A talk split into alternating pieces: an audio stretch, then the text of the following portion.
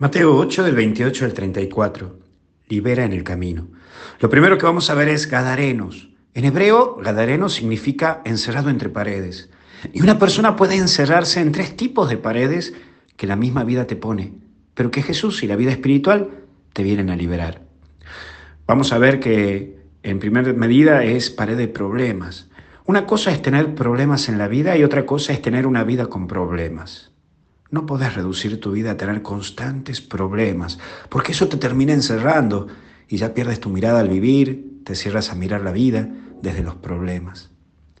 Entra así la culpa, el enojo, entra la angustia, el cansancio, porque ya no vivís, sino que vivís solo por buscar soluciones. Y tu vida se reduce a solo buscar soluciones. El segundo tipo de pared de sufrimiento, que son los dolores que son partes de la vida. Sí, y aquí está la diferencia. Los dolores son partes de la vida. Los sufrimientos son parte de tus decisiones.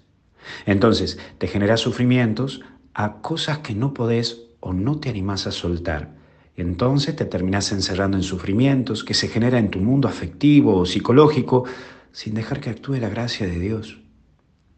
Y en tercera medida está la pared del miedo, es cuando directamente te paralizás y ya ni te animás a nada. Por eso te encierras en tus miedos y pierdes la frescura de la novedoso, de la novedosa actitud de vida, porque tu vida se gesta en algo estático y por ende ya no mirás con proyecto hacia algo, sino que quedas en tu yo, girando en vos mismo. Como otra parte del Evangelio es que salían del sepulcro, y cuando vivís del sepulcro, cuando vivís de los recuerdos, y sí, podríamos decir que está endemoniado, pero es decir, dividido. Te lo estoy tomando desde la parte etimológica, no desde la parte literaria, ¿no? Etimológicamente la palabra endemoniado viene del término dividido, que significa el que está dividido. Eso significa demonio. Pero también, cuando estaba buscando en griego la, traducción de demonio, significa vivir en una mentira. Mira qué cosa, ¿no? Hoy Jesús viene a sanarte y a proponerte salir del recuerdo que te hace vivir en una mentira actual. Sí, en unir en tu vida estas dos herramientas, vivir del pasado más vivir de mentira, da el resultado de una vida de caos, de enojo constante. Sí, te hacemos de nuevo la suma, vivir del pasado más la mentira, igual enojo constante, caos. Hoy Jesús quiere liberarte de ello para que aprendas a vivir la vida en el hoy y con proyección a la eternidad en él. Por último, se ahogaron.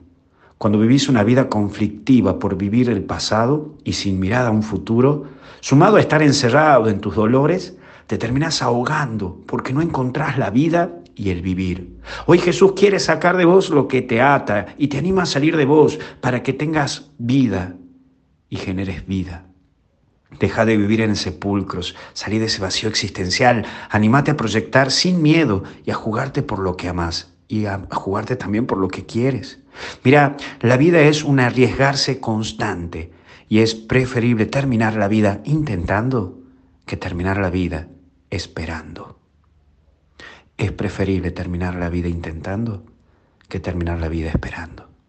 Que Dios te bendiga y te proteja en el nombre del Padre, Hijo y Espíritu Santo y hasta el cielo no paramos. Que Dios te bendiga. No te olvides de bajarte la aplicación MD Católicos a tu celular y no te olvides también que Dios sigue estando al lado tuyo siempre.